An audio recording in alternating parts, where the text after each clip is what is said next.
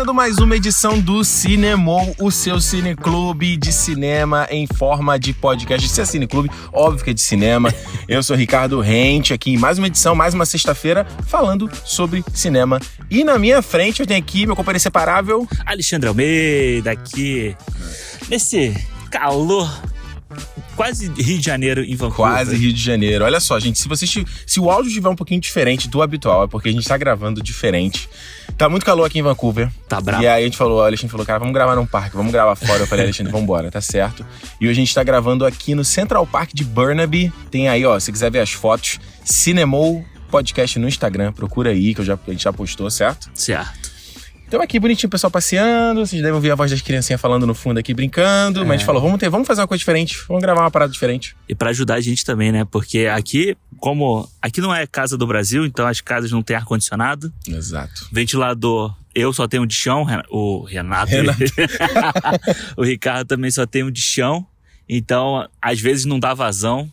Não, e ficar ouvindo, o podcast gravando com aquele É de foda, fundo, é. não, é foda. E não, é muito calor, cara. E, mas tá acabando, vai passar, e assim como a gente achou que ia passar o corona, mas parece que vai voltar aí. Eu tô meio preocupado, Alexandre, porque a gente sabe que semana que vem aí já tava com, né, Tenet. Já é semana que vem, não é? É na. É, É a última, semana que vem É já é a na- última de agosto. é na outra, né? É, vi- é dia 4 de É dia 4 setembro. de, 4 de setembro não era Mulan? Não, mas 4 de setembro é o Tenet É o aqui no Tenet Canadá. também? Nossa senhora, eu Bom, sei que... acho que sim. É, já tá aí pra estrear. Tenet, Mulan e tinha mais um agora. eu Tô... O Novos Mutantes também. Novos, Mu- é, Novos Mutantes, dia 28 de setembro, 28 de agosto, então já é semana que vem. E aí eu tava até com a esperança, falei, ó, vai, esse filme tem que sair no cinema, porque os cinemas estão abertos aqui, embora a gente não, não foi, não fui ver o Trem to Busan 2 aí. o- Mas eu acho que, mano, tá, tu tá prevendo aí que aqui em Vancouver a gente vai ter uma segunda onda de corona, que vai ser muito triste. É, a previsão deles é que setembro, se continuar do jeito que tá, setembro deve voltar a aumentar os casos e aí ter que dar uma fechada. Mas é aquilo, eu, eu até te falei isso, né? Eu acho que se a gente aqui tava com, assim, 15 casos, né, por É. semana e tal, aí veio o calor, a galera saiu de casa e voltou a subir.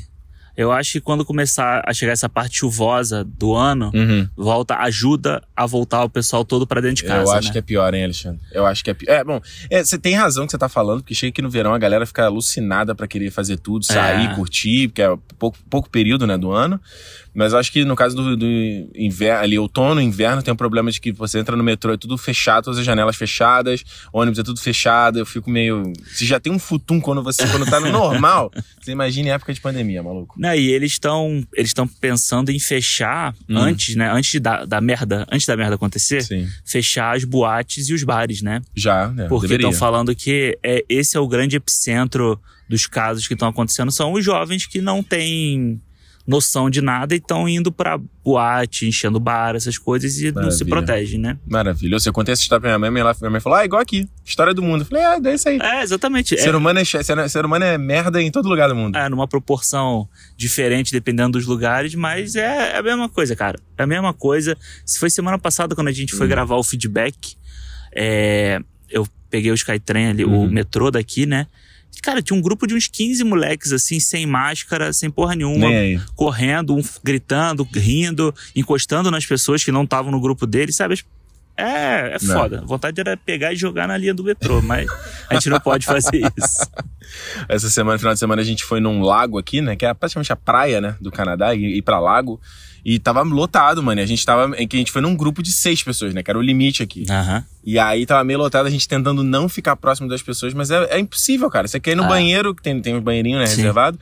É- é- aí tá lá no banheiro, ó. Você mantém a distância, não sei o quê. Mas é muito difícil. É muito difícil, é muito difícil. E, eu te assim, falei da academia, né? Que ninguém. Eu voltei pra academia. Mano, é, pelo menos nesse sábado que eu fui, tinha eu mais três pessoas. Aham. Sendo que na maioria dos dias que eu vou é eu sozinho de máscara. A galera tranquilamente, nem aí, cara. Eu É. não sei como é que consegue. É, nem eu, e assim, eu acho que por causa disso, a partir de agora, dia 24, né, os transportes públicos a gente vai ser obrigado a usar máscara. Exato. Pô, Então você vê, tipo, uma situação que estava controlada, você abre um pouquinho, começa, né, a descontrolar de novo, E mesmo dizem que... que... a segunda onda pode ser maior que a primeira, né? É, porque a primeira, a primeira foi muito fraca aqui, É. né? É. Então, se na proporção que tá, tipo, em um mês, sei lá, quase dobrou o número de casos que, que já tinham tido. Então, E é isso aí que é o, é o preocupante, cara, porque se Nova Zelândia aí que ficou 100 dias sem casos, voltou a ter. Pois é. Eu, quando eu postei, eu postei no Twitter aí falando das estreias, falando de Mulan, que Mulan vai.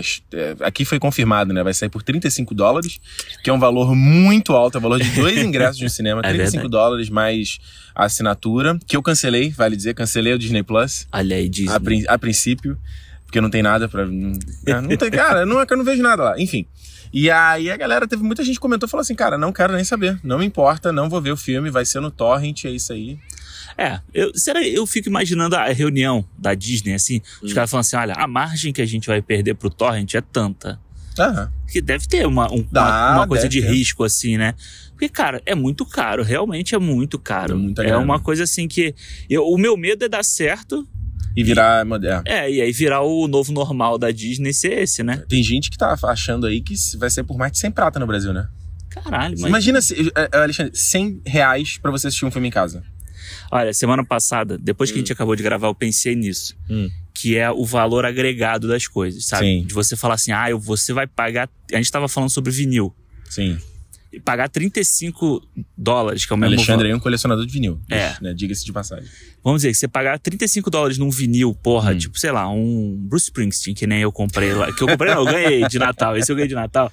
Mas se eu tivesse que pago, Ah, cara, 35 dólares naquele valor agregado daquele negócio que é um material bonito, tem um encarte, tem foto, tem um monte de coisa ali. Sim. É uma coisa, você pagar 35 num negócio que dois dias depois vai expirar e você não vai poder ver E de você vai ter novo. que pagar de novo. Mano, isso é, Não. é muito escroto. Não é dá. muito escroto. Enfim, vamos ver aí. Vamos ver o que vai acontecer, mas é aquele negócio, né? Tipo, a gente fica na ansiedade de ver filme novo, fica na ansiedade É. de ter uma parada legal e aí vai fechar de novo. Eu acho que realmente a gente só volta ao normal quando.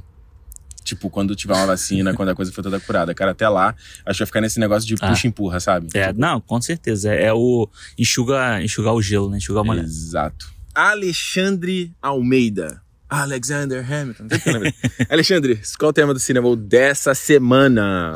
O cinema dessa semana, nós vamos falar aí sobre um filme que foi meio. Eu acho que ele Hum. meio que saiu assim. Vai sair um negócio, um projeto que parecia grande até, né? Como tudo da Netflix. É, cara, eu não entendo, eu não entendo por que a Netflix faz isso, cara. Eu não consigo Eu entender. consigo entender. Os caras ficam ali tentando encaixar a agenda deles. Eles não sabem se o projeto vai atrasar, É. se é pós-produção, né?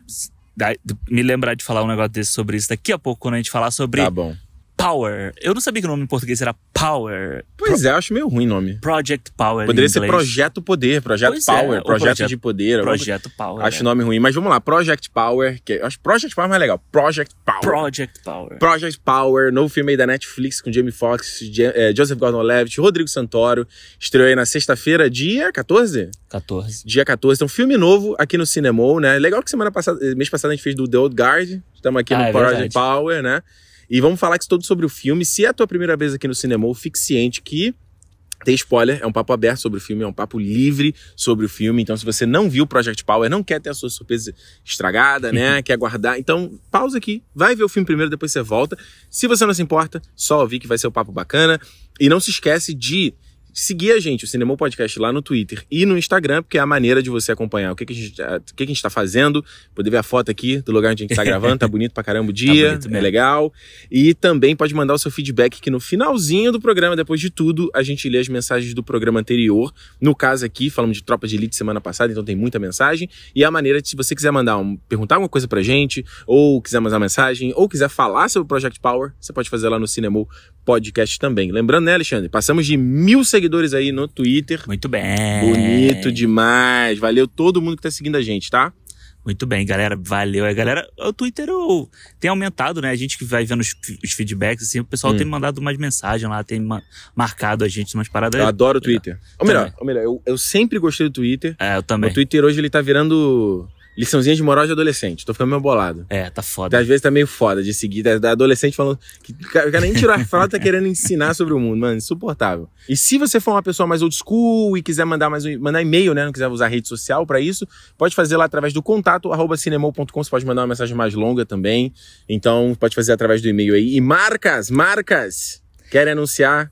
Anuncia, anuncia, paga nós, paga nós. Paga nós. Inclusive, vou deixar aqui um recado pra Hum. uma empresa, Hum. a Netflix. Ih, Pô, cara aí. hum. Tatum. Porra, olha só a Netflix. Olha quantos filmes a gente já falou aqui. Porra. Estamos baseando o cinema em Netflix. Porra. Pô, desde lá o irlandês, é, História de um Casamento. Falou de muita Roma. Roma. De muita coisa aqui. Muita coisa. Então, Netflix, se liga na gente aí, mano. É, vamos lá. Dá um, dá um, show us some love, né? Como o pessoal fala, né? Alexandre, olha só, vamos lá. Qual é a premissa do Project Power aqui, né? O que é que eu faço pra mim? Você vai fazer a premissa? Você é é o cara da, da premissa, vai. Você é, o É. cara da sinopse, vai lá. Cara, Project Power conta a história aí de um. De uma droga, uma nova droga Hum. que tá, tá entrando no mercado. Na onda do momento. É, Nova que, coqueluche. uma, uma pílula que você torce ela, Uhum. come, ou engole, né? Isso. E durante cinco minutos você, o seu corpo desenvolve um superpoder. Uhum. Cada, cada pessoa tem um poder específico ali, É, né? ele, né, ele aflora uma Aflora parada em ali dos teus genes, teu DNA, o que seja.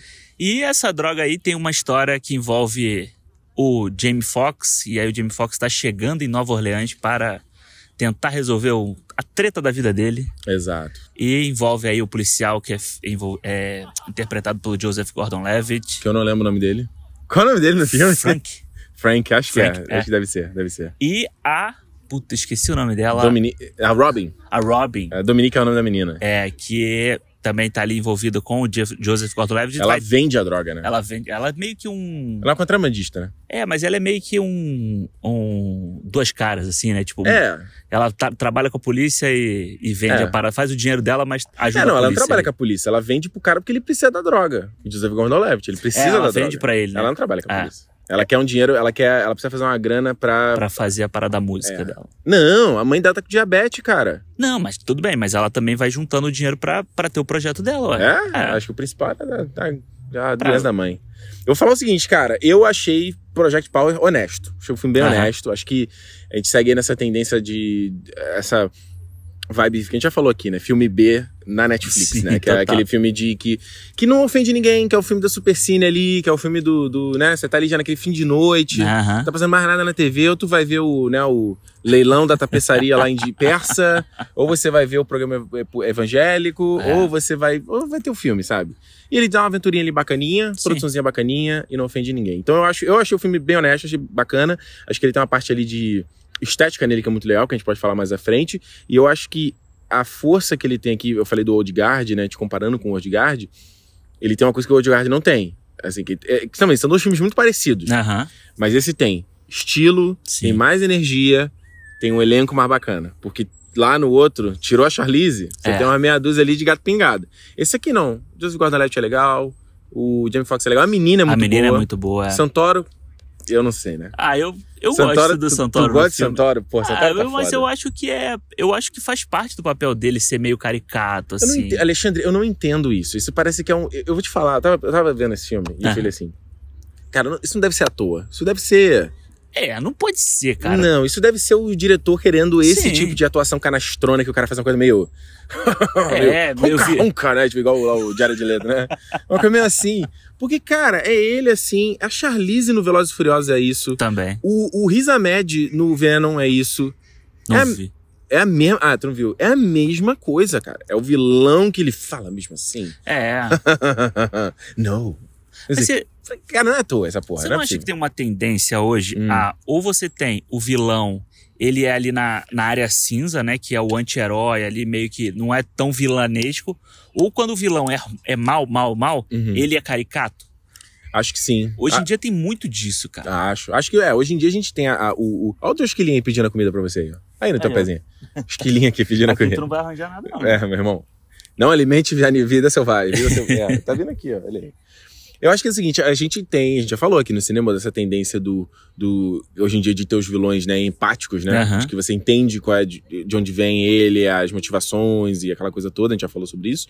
E acho, eu acho que é um legado, né? É um legado do de um cinema antigo, né? Do- É. do- dessa coisa de que antigamente você tinha lá um filme do, do, do de Charles Bronson lá, o cara que Sim. ia fazer a lei. E o vilão era isso. É igual lá do Comando para Matar. É o vilão com, com aquela, né, aquela cota de malha lá, com bigodinho. É Ah. isso, sabe? Dos James Bond antigos, esses. né? Pois é, eu acho que isso é um bagulho que, que foi difícil evoluir. Eu Uhum. acho que evoluiu. você vê que criou-se esse tipo de vilão empático hoje em dia, que ele conversa muito com, com essa época mais a- woken, né? Que se Aham. chama, essa época mais ligada que a gente tá. E eu acho isso bom. É, lembro de, penso de vilão, por exemplo, o Samuel Jackson no Kingsman, por exemplo. Sim. Ele é um vilão que ele começa muito caricato e ele fala que aquela língua é preta assim, né? e ele é um vilão que tem uma motivação ali legal. Ele continua sendo caricato, mas ele tem. Porra, faz sentido isso que ele tá é, falando. O próprio aqui. Thanos, né? Que a gente sempre fala dele. O Thanos é foda. É. Thanos Mas, é foda. não, é foda, mas você vê que ele tem uma motivação ali. Eu até vi um tweet esses dias falando assim: Hum. Poxa, por que, que o Thanos não dobrou a, a, a comida ao invés de, de diminuir pela metade as é? pessoas, né? Era mais fácil, né? É porque no cora- coração dele tinha maldade. Exatamente. Por isso que ele é o vilão. Ah, Então. Exatamente. Então eu acho que assim, por exemplo, vilões, e aí eu vou, vou te dar, uma, te dar um confete aí pra você vibrar. Vilões tipo o Palpatine no Ascensão Skywalker Aham. é uma coisa que eu acho que já não tem mais espaço, É. entendeu? Ele ainda funciona no Star Wars, porque o Star Wars ainda é uma coisa. É porque ele já vem de um legado lá é, de trás. mas o né? Star Wars Ah. ainda é uma coisa meio old school, entendeu? Ainda é uma coisa meio antiga. Tanto que o- os dois, o 7 e o 9, eles seguem essa, esse, esse playbook. Aham. E o 8 é o que tenta fazer Ah. algo, o, o que seria uma renovação de Star Wars. É que, que é quando você tem o Kylo Ren ali. Tô elogiando o último Jedi, cara. O que, que eu tô sei, fazendo cara, é aqui, isso aí, caralho? você tá. É, o- Você- é o ar puro. É o Não, ar puro. É você tô te mostrando como eu sou um cara justo. Entendi, É, é. entendi. É, não, mas eu concordo com você. Eu tava, quando eu tava falando sobre os vilões caricatos, eu tava É. lembrando do Jason Statham no Velozes e Furiosos. Certo.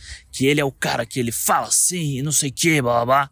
E tipo, depois ele só vira a chave e ele passa a ser do grupo. Exato. Ele passa a ser brother, entendeu? Então ele matou um dos. Não, ele matou o Han, né? Que- É, supostamente. matou, é, né? Porque Matou, então. o último Velozes e Furiosos, a Gal Gadot vai voltar também, né? Porque ela também morreu. Ela vai voltar também? Não, não, eu acho. Ah, ok. Eu falei, cara, confirmaram isso? Mas vai.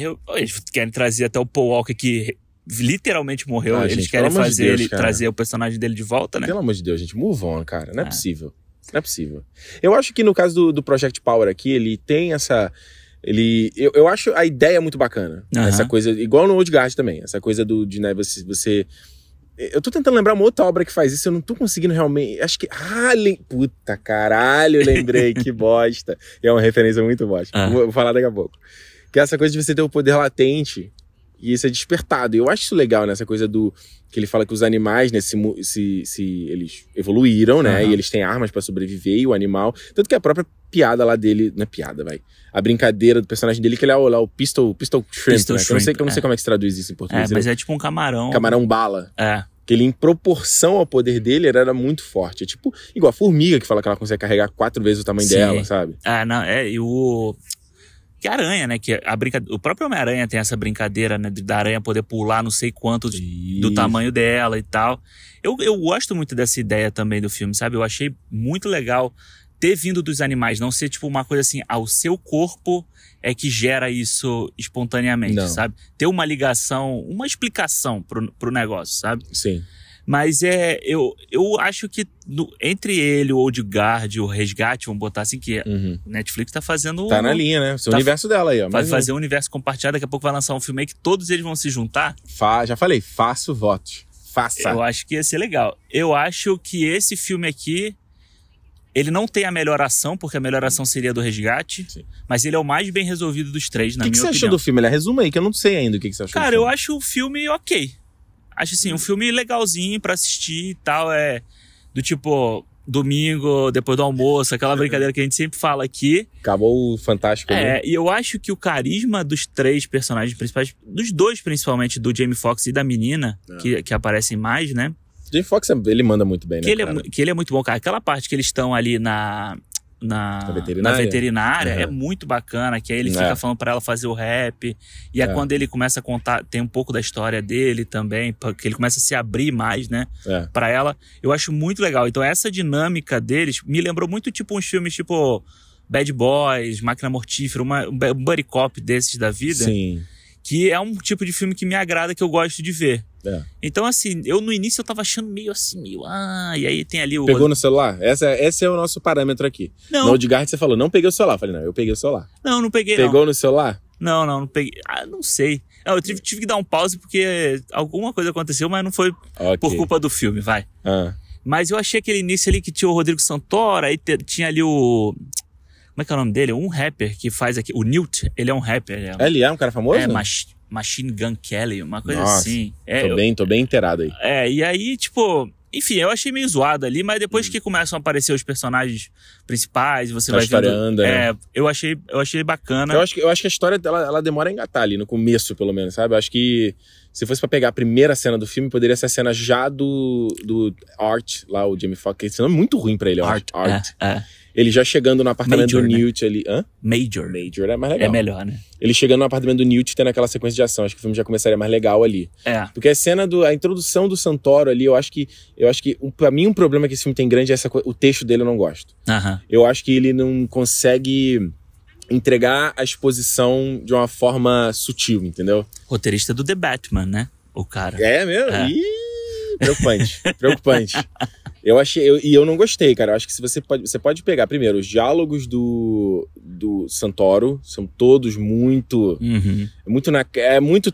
São todos muito ruins. Aham. E o do Joseph Gordon-Levitt também. É, Eu também acho. ah, Tanto que eu botei o, o Jamie Foxx e a Dominic. Você achou ele ruinzinho? É Porque eu achei o Joseph Gordon-Levitt meio assim, meio à Automático? toa. Não, e meio à toa no filme, sabe? É. Assim, ele tá meio ali e tal. Tanto que isso que você falou do filme demorar pra pegar, Uhum. é porque eu acho que ele tem que contar a história da menina, a história do Joseph Gordon-Levitt e a história do Jamie Foxx. Concordo. Então, é. se você tivesse duas só ali, eu acho que seria mais fácil. É. Ou, ou você juntar uma na outra, sabe? Tipo, a da menina e do Joseph Gordon-Levitt andarem Juntas, né? Juntas que co- ali. começa junto. Pois né? é, o- porque É. quando você falou que, que a- o filme deveria começar na cena do, do É, cara com poderia começar ali. poderia começar na cena da menina com ele, sabe? Aquela cena deles, deles ali já é, vendo a questão da droga, já, a droga Uhum. já sendo vendida e tal.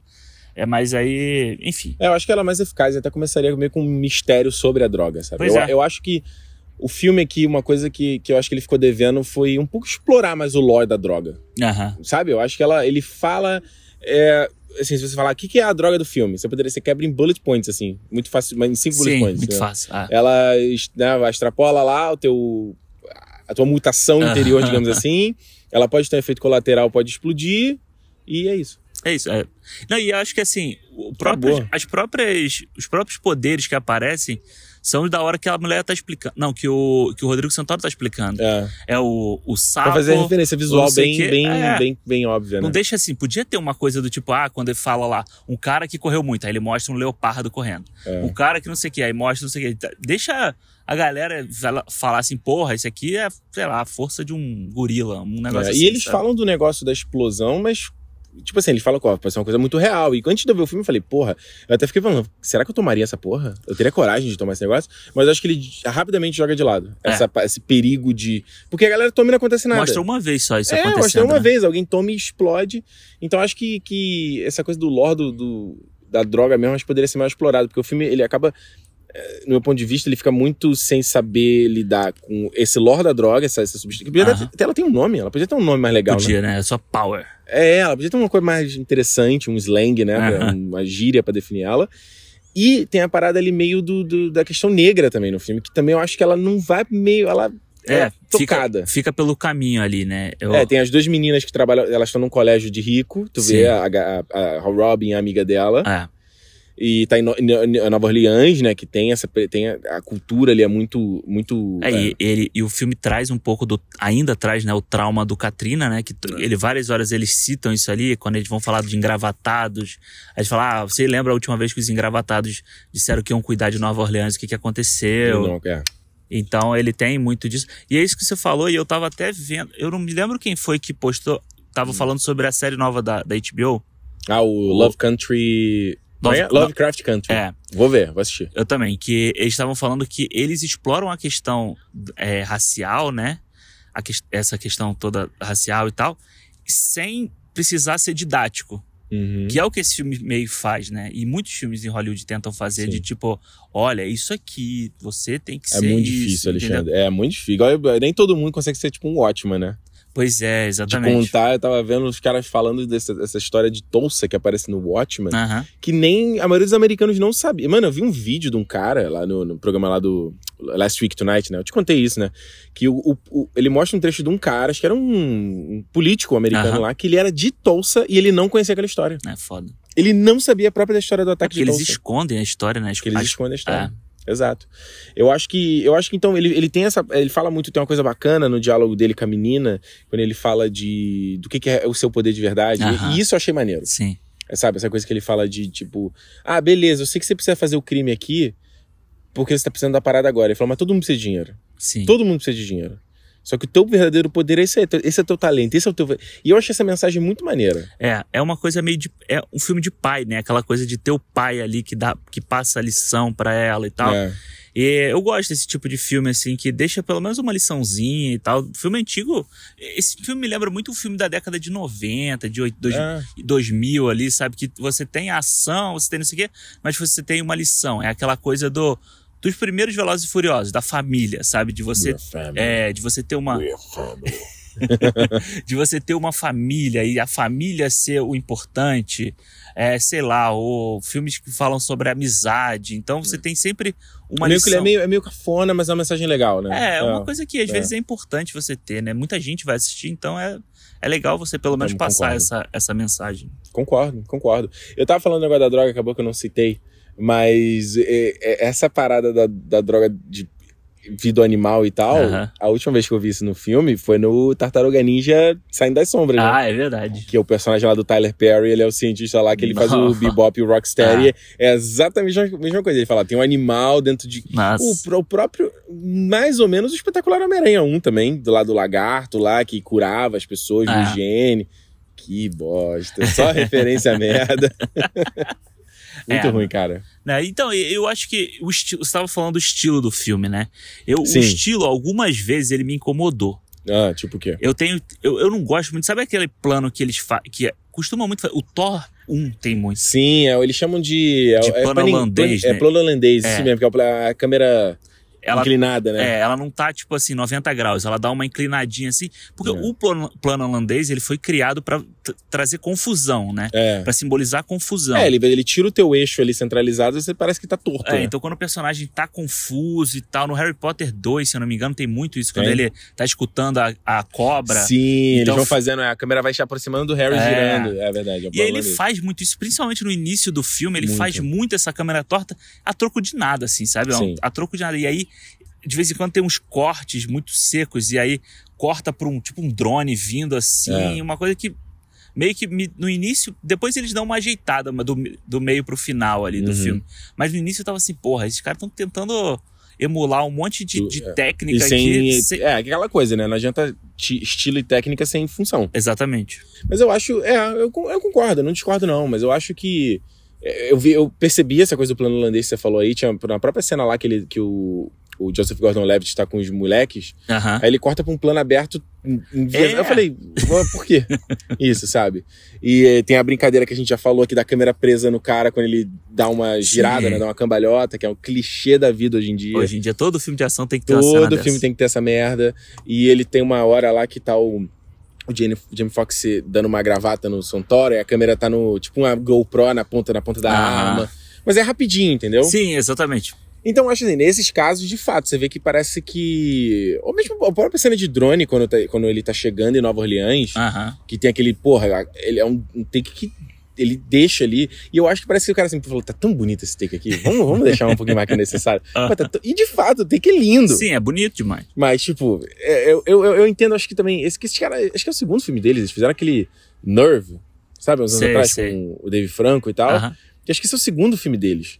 Então, acho que eu, eu, eu meio que. Nesse caso, eu meio que dou uma. Eu deixo, entendeu? Falar, eu deixo. Sabe um, um estilo que ele tenta, que ele Eu faz ok. ali, que eu acho bacana? É a hora que a menina, que, que eles botam aquela menina na câmara lá, que ela fica congelando, Eu ia falar dessa cena. e aí ele eu vai, achei muito legal. e ele vai ali. mostrando o que tá acontecendo lá de fora, ali por dentro, sabe? E presa na cara dela. Ah, é muito maneira. Aquela, Aquela cena é muito maneira. muito maneira. Que É ela começa num. A menina vai se. E o efeito é muito bom, né? Eu acho que o filme, não todos os efeitos, mas eu acho que esse em si é bonito, o efeito especial. Eu gostei de quase. Eu acho que eu gostei de todos, assim. É, eu acho que o cara, o cara invisível é feio. O cara invisível é também tosco, aquele maluco. Ah, porque ele não é invisível, né? Ele é camuflagem, assim, né? Acho aquilo ali meio, meio tosco, cara. É meio zoado, mas. É. É. mas mesmo ele eu achei legal, assim. A parte do, do tiro do Joseph Gordon-Levitt, do primeiro tiro que ele toma na cabeça, é muito legal. É, é. Eu acho é bem feito. E essa cena que eu tô falando, essa cena inicial ali, dele, essa, essa cena inicial não, tem esse confronto, a câmera vai girando, é bem bonito. Mas aí você tem uma coisa que eu achei muito tosca, que é o, aquele lá, a transformação do Santoro. No Mr. Hyde. Eu não entendi nada aquilo ali. Ele falou, se é um animal, que animal que ele virou? Ele é o que aquilo ali? Um elefante. É bizarro, né? Ele tem, É. ele tem uma pereba aqui no, na... Porque tu vê que uma coisa que é legal que o filme não explora, mas ele meio que visualmente deixa é a consequência da parada, sim, né? sim. Que Ele tem o cara lá queimado, né? O Newt Isso, queimado. o cara não sai meio. É tipo igual um efeito de droga mesmo. Se consome a droga, ela vai tendo. um- Ela vai consumindo Sim. o teu corpo, Ah. né? E aí ele vira. Eu, eu- eu- tem esse fato ali da produção mesmo do efeito, é meio tosco, a cena é meio tosca. E. eu acho que ele deveria ter sido o vilão do filme. O acho Santoro, que não né? tinha que ter sido aquela mulher. É, eu também não. Porque meio Acho que um, desnecessário. Acho que adiciona mais gente. e dá uma cortada ali, né, na parada, pra, pra ser, tipo, uma coisa do governo, sabe? Se você tem o governo trabalhando. Né? Na, a- porque a gente sabe que tem muito governo que já trabalhou com traficante, Ô. né? Com, com essas coisas e tal. E se você faz o governo trabalhando ali por Quem trás. quer rir tem que fazer rir. Exatamente. E, e você deixa o Santoro pra ele virar o monstrão no final, e aí ele vira o monstrão no final, tendo o Jamie Foxx com aquele poder que ele tem no final, beleza, você cria um negócio ali. Mas aí eles dão uma cortada bem no meio ali, e ainda faltava quase meia hora de filme quando isso acontece. Pois é. Ainda falta, tipo, uns- bem uns 20, 25 minutos. Pra trocar pra outra coisa, né? Tem, ele tem esse negócio do Santoro ficar falando espanhol, né? Tipo, ah, ele é latino, beleza, ele vai ser meio. Ele vai falar espanhol, ele não é brasileiro, né? Ah. A nacionalidade dele é outra coisa e ela tá ali porque ele vai fazer a ponte com a mulher que, que vai dominar a América do Sul. Ah. E eu, eu acho, isso eu achei tosco. Essa coisa que a gente tá falando da interpretação dele, de, dessa coisa caricata, né? Tem um ponto que eu justamente fiquei na dúvida. Eu falei, será que realmente Aham. é a ideia? Quando ele estoura o dedo e a, a reação dele é muito caricata. É muito, que ele para, olha, não sei o quê. E tu e- vê que a mão dele muito falsa, né? Que ele balança o dedo total. mindinho igual uma borrachona. Falei, que isso, cara? Virou, é um filme, é um filme pra ser filme B mesmo, é, É. feito filme B de propósito. É bem feio mesmo. E, É. e uma coisa que eu ia falar do estilo é que aí eu ia perguntar pra você, você que Hum. gosta muito dessas coisas, sobre as cores do filme. Porque tem várias cenas em que, tipo, tudo é verde. é, tudo o, é filme, o filme vermelho. é- o filme tem dois pontos, que ele é bem saturado, as cores É. são bem vibrantes. E eu acho legal, acho que combina com a, com a linguagem dessa coisa de você usar o poder ele Isso. dar uma extravasada, sabe? E, e tem própria aquela coisa do. que me lembrou o Aronofsky, isso, que o Aronofsky que ele fez no Fonte da Vida, por exemplo. Com aquele efeito químico pra criar os efeitos de- do cosmo e tal. Aham. Tu viu o Fonte da Vida, Vi, né? vi, vi. Que aquilo ele fez tudo feito em microscópio, né? Eu lembro disso na época É. do pessoal falando. Não é CGI. E me lembrou isso, que tem muito disso, né? Dali do, do plasma, né? Se misturando. Sim. Achei, acho que essa parte estética ali desses clipes ali, quando o cara se transforma. Tava até conversando com um camarada meu que ele falou, pô, achei aquilo ali muito chato. Toda hora Aham. que o cara toma tem aquela mesma montagem. Eu achei legal. É, me, me parecia muito pupila, sabe quando você vê pupila de eu acho que ele pode ter perto? se inspirado no Hacking, sabia? Será? Eu acho que ele se inspiraram. Porque no Hacking é a mesma coisa. Que o cara vai É. tomar droga e tem aquela montagem, aquele hip hop montagem, faz pá, pá, pá, ele. uh, hum, Ah, aí saquei. o olho. Ah, tu não viu o Hacking? Não, não, mas eu sei qual é o efeito. Então, ele tem toda hora que eles vão tomar droga, ele, ele coloca esse clipe pra mostrar Hum. o processo mecânico da Sim, coisa, sim, entendeu? E aí, tipo, tem o bagulho, a droga entrando na veia dos, dos caras, entendeu? É tipo, é, e é sempre o mesmo tipo de Ah, corte. Eu, eu, eu pe- achei, será que os caras pegaram essa referência? O que é possível. É possível. é. Mas o negócio da cor eu gostei, porque a paleta principal do filme é o, la- o laranja e aquele tom, aquele verde ali, que eu É. não sei exato. É um verde com um tequinho de azul. Que ele é bem bonito, aquele Tem verde. uma cena que eu não me lembro agora qual é, que ele, alguém tá correndo Uhum. e ele vai passando por vários ambientes e aí as cores vão mudando. Ela vai. Ele, ele faz É no assim. corredor, não é não? O corredor que ela tá correndo, a menina? A Robin? Eu não sei se é ela ou se é o Jamie Foxx na- quando ele tá correndo do cara pegando fogo no início. Acho e ele que sim. tá é. correndo. E aí ele vai fazendo assim, tipo, branco, azul, verde, amarelo, sabe? Ele vai fazendo, Uhum. trocando vários, como se cada ambiente da casa do cara tivesse uma luz diferente. Saquei. Eu achei meio bem psicodélico até assim o bagulho, sabe? Eu falei assim, caralho, que doideira. Mas eu, eu, ia te, eu queria te perguntar esse negócio da Eu cor, gosto. porque eu, eu achei legal você ter diferente. Até parece que são fases, sabe? Ah. A fase do vermelho, a fase do verde e tal. Então Não, você e tem- você vê que tem uma predominância de vermelho muito grande, né? Total. A própria cena ali do, daquele que ela tá fazendo a demonstração ali é vermelho puro ali. que para que você que falou do, do Santoro, aquela cena é ótima também, né? Não, é. é. demonstrando a, a coisa. e ele Nossa, para o negócio power, no ele olho, coloca os dois no assim. olho. Nossa. Então, esse foi o momento que eu falei, cara, isso não tem como ser. Isso é de propósito. É, de propósito. Ele tá fazendo essa cafonice de propósito. Porque Sim. não tem como o cara. É, eu tô falando, eu só, eu só acho tosco, sabe? Essa coisa do. Hum, não sei o quê. você não sabe o que, que vai É, eu. Se tiver. na- se você trata o filme muito sério e aí você coloca um negócio Não. desse ali, eu não gosto. Mas Eu acho que esse filme tinha que ser. Eu acho que ele tinha que ser menos sério ainda. É, então, o- a parte do Joseph Gordon-Levitt, quando ele Hum. faz o negócio do Clint Eastwood, É muito legal. é gosto, muito legal. gosto. E no início eu tava achando que ele tava tentando emular um sotaque ali. Porque ele já tá Ah. fazendo aquele negócio no início. Eu falei assim, puta, será que ele tá fazendo isso e tal?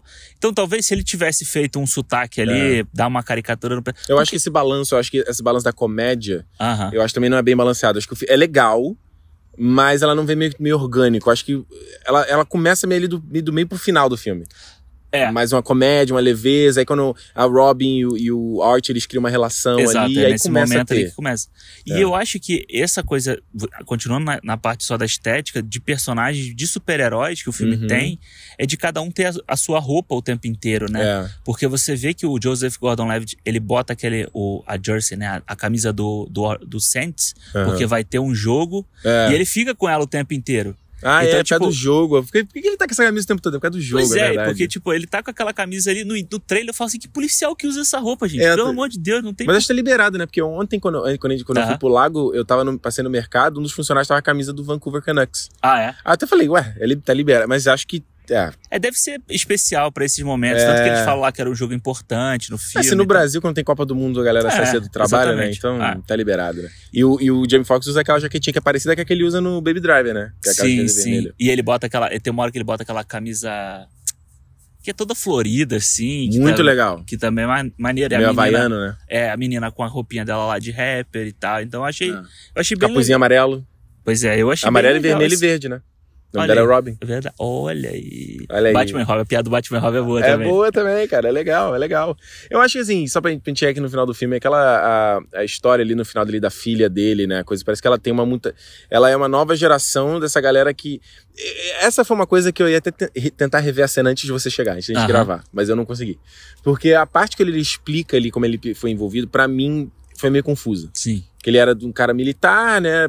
Aí a pessoa capturou eles, acho que. Eu, eu não entendi muito. É, porque pelo que ele fala, eles foram capturados e eles passaram por experimentos que teve negócio até de. É tipo the Extremes, É, Extremes lá do Homem, Homem de Ferro 3. Pois é, e teve exposição à radiação É. e tal. E aí, isso foi antes dela nascer. E, E aí passou pra E ela. aí ele passou Ela pra virou ela. uma primeira mutante. Pois é, exatamente a partir da, do- da- das mudanças que fizeram no corpo dele. Ah, entendi. Ela virou. vi- Ela tem um poder de cura ali, né? Pois no é. primeiro momento eu achava que ela ia ser tipo uma vampira, né? Quando olha que eles fazem. Eles filmam Aham. do lado do olho dela, aí faz ela olhando, aí volta. Eu falei, ah, Que aí mas- ele, que é mais uma vez, aí ele não deixa você pensar por que, que ela faz aquilo, ele já mostra o camaleão ali que tem o olho igual dela, né? é. Exatamente a mesma coisa. Pois é. E essa coisa da- do poder de cura dela é também é uma coisa que o filme deixa muito na cara o que, por que, que ela tem aquele poder. Quando ela encosta na plantinha, a plantinha tá morta e É. a plantinha Então volta. quando o cara explode, você já sabe o que, que ele vai salvar. Mas eu tenho uma, uma crítica aqui. Manda ver. Por que, que ela não foi lá curar a mãe da Robin? Pô, pô, mas será que ela. Será que ela. Eu acho que o filme não deixa claro se ela, que ela, ela sabe usar o poder ainda direito. Tanto que o, o Gordon Levitt faz a piada, você consegue curar a bala. Aí ela ri. Ela ri, é. Eu, eu- tipo- Me deixou meio ambíguo, assim. Não sei se ela sabe usar o poder ainda direito. Já tô até deixando aqui a ponta pro segundo filme. Que É. vai ser a mãe da Robin vai estar muito doente. E Ah. ela vai ter que ir lá atrás da menina pra Aí vai trazer. o envolvimento do, do Jamie Foxx de novo. E aí a- o governo vai estar atrás deles e tal. Então já pode botar aí na. na Põe na conta aí. põe na conta aí. que- Põe na conta. Vamos, vamos pras notas? Para Project Power? Tem mais alguma coisa pra falar? Não, tá aí. É isso? É isso, vai lá. Tu. Eu começo, pode ser. Cara, eu acho que o Project Power, assim, é, o que eu tô falando é um filme, é um filme ok, cara. É um filme acho que não ofende, acho que é um filme que também acho que sabe as suas próprias limitações. Eu acho que é um pouco de exercício de linguagem dos caras que estão fazendo, entendeu? Ah, e eu acho que assim, entre. A gente falou que do Odegaard, a menina que, que, que acho que ela tinha também pouca experiência, a mulher que fez o Odegaard dirigiu. Sim, sim. Ela tinha feito um filme, eu acho, antes. né? É, então assim, eu acho que se você pegar e tem. Se você tem assim essa. Me Colocar no lugar desses caras que estão começando a fazer filme, né? Com uma coisa bacana, uma coisa. Quem sabe um dia, né? Aham. Eu acho legal de justamente exercício de linguagem. Se algum dia eu vou fazer um filme, você pode ter certeza que eu vou copiar tudo que eu gosto. Eu vou, copiar os Claro. filmes que eu acho maneiro. Eu, você pode ter certeza que eu, que eu vou fazer o filme mais genérico, assim, sabe? Eu vou fazer. Melhor, genérico não é uma boa palavra. Mas eu vou fazer a história mais batida, sabe? Eu vou pegar as referências que estão mais próximas. Eu acho que isso é importante. E isso é uma coisa que qualquer um desses diretores famosos já fez no início da carreira. Exatamente. Então eu acho que é igual que você vai, você vai começar numa academia. Você não pode já começar lá fazendo os exercícios mais complexos. Você começa com o exercício, tá puxando, né? Fazendo o pezinho mais simplinho, Ah. bobinho do mundo, até você tá pronto pra fazer os mais complexos. Então eu acho que nesse caso, assim, é, nem todo mundo, nem todos os diretores são tipo um Brian Coogler. São tipo um Chazel, que logo nos primeiros filmes já faz uma coisa muito É. cheio de personalidade, sabe? Exato. O próprio Nolan, que a gente falou aqui no Following, o próprio Aronofsky com Pi, entendeu? O Eggers lá, né? O, O Egger, sabe? Ah. O, o Ari Aster, sabe? Uhum. Nem. É, é a própria, por exemplo, a própria menina, que eu não sou fã, a, a Greta Gerwig. Sim. Sabe? Eu não sou, eu não, eu não sou muito fã dela. É, eu acho acho- ok. É, eu gosto dos filmes dela, mas também não acho nada demais. Não acho nada demais. Ah. Exato. É uma nova Sofia Coppola. Será? Seria Eu isso? acho chatíssima a Sofia Coppola. Vou deixar aqui meu, meu registro, que eu acho a Sofia Coppola chatíssima. Inclusive, eu quero ver o filme novo dela, que saíram as fotos aí, né, esses É? dias. Ah, que é, do Bill Murray. Bill Murray e tal, mas É. acho todo... Tirando encontros e desencontros ali, eu acho o resto tudo porre. Nunca vi nada dela, então não posso falar nada. Meu irmão que era muito fã de Sofia Coppola, mas eu não- nunca, nunca parei pra olhar. Mas eu, eu acho, eu, então, eu, no caso desse filme aqui, eu sempre, a gente pegou o exemplo aí do Old Guard do Resgate, sabe? Porra, o Old Guard a gente viu semana, mês passado. Porra, é aquele filme que, caralho, é água e sal, cara. Aham. O filme não tem nada, sabe? Não tem nada de memorável. Então, em comparação, botar os dois um do lado do outro, porra, eu fico muito mais com Project Power. Eu acho o filme muito mais, muito mais interessante de ver, entendeu? Uhum. Acho que ele é mais ágil, tem mais energia, as interpretações são mais interessantes já. E a, e, e a premissa dos dois são legais, sabe? Sim. Então, Aham. assim, e o Old Guard, pra mim, ele é muito pior. Ele é muito mais esquecível do que o Project Power. O Project Power não é nada que, ah, meu Deus, vai entrar na lista de melhores do ano. Nunca, nunca. Ah, sim. Nunca. Mas eu acho que essas, essas coisas de o cara tentar fazer uma coisinha diferente, botar a câmerazinha ali na revólver, Aham. pô, aquela parte que, que ele, a câmera congela ali da, da, da chuva caindo, né? Sim, na cara do é legal. Foxx. Quando ele usa o poder, a bala vai destruir. Pô, aquela cena é maneira. Eu achei Maneiro. aquela cena maneira, sabe? A porradaria mesmo ali no final, ali naquele cargueiro, eu achei muito legal aquela sequência ali. Eu achei. Sim, Achei é ok. bacana, né? É, o maluco grandão, o cara que ele explode. São os chefões das fases, né? Você tem vários é, chefões. É, bem, bem na cara. Eu acho só que realmente falta um, um pouco mais de. Acho que focar um pouco né, no lore ali da droga, acho que faria mais legal. De, uma coisa meio The Boys, sabe? Que, que, que eles fazem, de Aham. brincar com essa coisa do superpoder.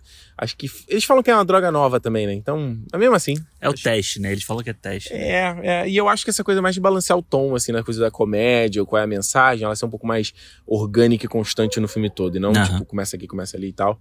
Eu dou pro filme 3,5 pro filme, acho justo. Tá bom. Acho justo, honesto. É justo. É, cara, eu acho que o, eu- esse filme pra mim também é exatamente assim. Tipo, é o filme pra ver depois do almoço. Eu hoje vi antes do Tem, almoço. na temperatura máxima. É, eu hoje vi antes do almoço, mas eu podia ter visto depois do almoço, seria bom. Você, deu- você não deu, você não deu a explicação completa, né? Depois na temperatura máxima, depois de Isso. você comer a lasanha da mãe ali, Da com mãe. uma coca. Porra, é. E depois do almoço, assim, que a família se reuniu ali, aí tem aquele pudinzinho pra você comer. aí todo mundo senta no sofá naquela preguiça, solzinho entrando na janela, sabe? Vai ter, vai ter gente. Passarinho cantando ali tem aquela galera que dorme em qualquer filme, dependendo do filme que E for. a porra né? de tarde, quem não? Com a lasanha da mamãe, todo mundo de boiando ali? Pois é. Fala aí, se tu não sente falta disso aí. Pô, bom demais, cara. E, cara, eu acho que.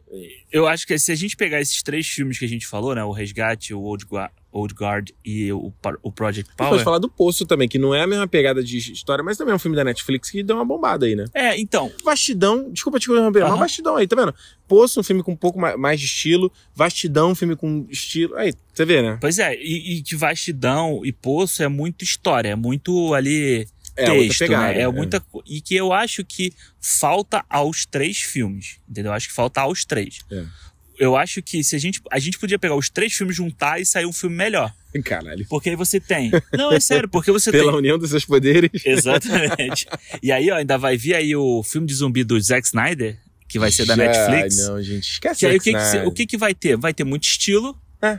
E é isso. Tu viu que agora ele vai substituir o cara lá? É, sim. Cri- Cris Media, acho que é o nome. É, por, por uma mulher, né? Ele vai É, o cara, o cara foi. tá acusação de É. estupro, assédio sexual, aí o cara vai fazer igual o, o Ridley Scott lá no. Por todo, Mas todo tá dia do fazendo certo, e cara. Tá, fazendo, certo, eu tô falando, tá fazendo certo. Só que ele tá fazendo nada mais que obrigação. Aí dele. agora a gente vai ver se o bigode do Zack Snyder vale, vale a pena. É, Entendeu? porra, ele, não, ele vai botar a mulher que ela não é de ação, né? É tipo, ela. É, eu já vi alguma coisa com essa mulher, eu não me lembro É, o que, acho que que é é. comediante, alguma coisa assim. É. Então, tipo, o cara deu um. É, ele pegou uma personagem tipo, totalmente diferente, né? Totalmente diferente. Vamos ver se. Vamos ver o que vai ser, porque. Então, o que eu ia falar no início, rapidinho, Ah, aí, só fazer. mal. É que esse filme do, do Zack Snyder também já tava pra sair aí, eu acho que esse ano. E tem uma foto do filme. Sabe? Mas ele sai esse ano ainda? Não, não vai sair, aparentemente. Não, não, ele sairia no início do ano que vem. E Hum. aparentemente agora ninguém sabe quando que vai sair, porque eles vão ter que refilmar essas cenas da mulher. Ó, pra inserir quero lá. dizer nada a ninguém. Ridley Scott não adiou o filme que é no cinema, hein? É, mas ele não tava na época do Covid, né, Ricardo? Conversinha, Ah, fiada. Fazia tudo no Só medir a temperatura, mede a temperatura ali, todo Entendi. mundo ali. Grava rapidinho no chroma key. Faz Alexandre, Aqui, faz aqui no parque. Aqui, todo Alexandre, mundo- peraí, vai ali, o ator vai fazendo chroma key. O que, que o Zack Snyder precisa? Para de falar mal do Zack Snyder, coitado. Pelo, ele tá tentando fazer a coisa certa, deixa ele. Ele tá Tentar- fazendo a Liga da Justiça lá Como é que primeiro. o pessoal fala, né? Como é que é? Che- De intenções, o inferno tá o cheio. inferno tá cheio. De boas Exato. intenções, o inferno tá O cheio. inferno tá cheio, exato. Vai lá. E eu- o que eu digo só é isso. O Hum. filme tá pra sair daqui a seis meses, sei lá, tava, né? E não tem uma foto do filme. Não tem nada. Os caras não divulgam porra nenhuma. O, o Project Power podia ter feito aí uma, uma campanha bem legal aí do filme. Ainda mais sabendo que não tem tanto lançamento. E saiu o trailer há um mês. Um mês. Um mês atrás. Ah, igual do o, Demônio de Todo Dia. É, Diabo de Todo exatamente. Dia, Vai que é o lançar próximo. daqui a 15 dias e o bagulho saiu Falou, gente, legal. ah, é um filme novo. Enfim, aí se você pega, voltando à nota, Vamos lá. se você pega a ação do resgate, eu acho que a ideia do, do Old Guard, sabe? O estilo desse filme aqui, você tem elementos muito bons nos filmes da Netflix, mas que, sabe, o texto dos filmes não tão, não pegam, não pegam É. a gente, sabe? O carisma do ator é bom, mas ele falar um monte de, de groselha ali, você fala assim, porra, que chatice, já vi essa porra Exato. dez vezes, entendeu? Exato. Então, eu acho o Project Power legal, filme médio ali, na média. Me diverti vendo algumas cenas. Acho legal a menina, a Dominic lá com o, com o Jamie Foxx. Ela fazendo rapper é muito legal. Muito legal. A cena dela fazendo rapper pro professor, que depois era só um pensamento dela, é Muito legal. muito legal. É. E eu dou três estrelas, porque eu acho que é um filme. Ok, três estrelas é na média, passou de ano. Tá bom, sim. A pergunta que não quer. Olha que bonito os pássaros. É. A pergunta que não quer calar é: Project Power ou The Old Guard? É. Porra, peraí. Resp- Ah! Não, Pegamos. Eu acho que. Cara, eu acho a ideia do, do Old Guard me pega mais do que a do Project Power. Ok. Mas eu acho que. Não, Alexandre, arma na cabeça. cara, Project Power ou The Old Guard? cara, a gente Tá- não pode. tá- você tá no a gente não, não. pode viver num Tá mundo no que é tão assim, segurando cara. a mão dos dois filmes assim, ó. Você só vai ter que largar um pra segurar o outro. Old Guard, fala aí. Eu vou segurar o Old Guard por causa da Charlize Theron, porque ela é show. Olha aí. E porque ela faz mais filmes. Ela faz filmes melhores que o Jamie Foxx. Ih, rapaz, coitado. Coitado. My work is my power, power. My work is my, my work is my, my work is my power, power. My work is my, my work is my, my work is my power. Crazy with the skill, believe me, I can go hours. Dance beyond the pain to say the rain, a cold shower. Gotta play the game to ascertain what's your power. Vamos para os Fifi feedbacks de, do cinema. Cinema, cinema, cinema. Feedback da semana passada de Tropa de Elite 1 e 2. E agora o nosso áudio tá bacana porque a gente tá gravando indoors, Alexandre. É, agora a gente. O tempo hoje deu uma amenizada. A gente É. pôde voltar para o conforto dos nossos microfones. Exatamente, porque vale dizer aí um detalhe, um behind the scenes aqui, é que nem sempre a gente consegue gravar o feedback junto do programa, né? Porque geralmente o programa sai na sexta. A gente grava na segunda. Ah. Então, assim, só se tiver pintado muita mensagem bacana, dá pra colocar. Mas geralmente a gente tem que. Vem aqui no final da semana, quarta ou na quinta, o Alexandre vem aqui, a gente faz o feedback. Por isso que hoje tá dando pra fazer aqui também, né, Alexandre? É, pois é. E é- essa semana teve bastante feedback, mas a gente falou assim: Hum. vamos esperar pra vir mais, né? A gente tava Exato. querendo mais e a gente foi esperando mais uns dois diazinhos. Valeu a pena esperar? Valeu a pena e. e... Lembrando sempre, Cinemou Podcast no Twitter e no Instagram para você mandar o seu feedback sobre alguma outra edição, pode ser o Tropa também, pode falar sobre o Power, pode mandar pergunta pra gente. A gente falou aqui no comecinho, né? Twitter passou aí de mil seguidores, o Instagram tá chegando a dois mil também, hein? Ô, louco aí. Tá bonito, hein? Tô Su, gost- su, su, su, su, su, su- Sucesso, eu tô gostando de ver, exato. Então o feedback dessa semana é sobre o Tropa de Elite 1 e 2, que foi o nosso programa da semana passada, Cinemou, número 42, e tem muita mensagem de texto, tem muita mensagem de áudio que a galera mandou aqui pelo Instagram também. Primeira mensagem de áudio aqui do Caio Leão, vamos ouvir. Fala Ricardo, fala Alexandre. Bom, a minha experiência com Tropa de Elite é uma experiência muito doida, porque é, eu tinha nove anos quando o primeiro filme saiu, Nossa. e aí eu descobri que o filme, né, conheci o filme por conta de uns amigos que ficavam brincando e zoando de pede pra sair, cadê o baiano?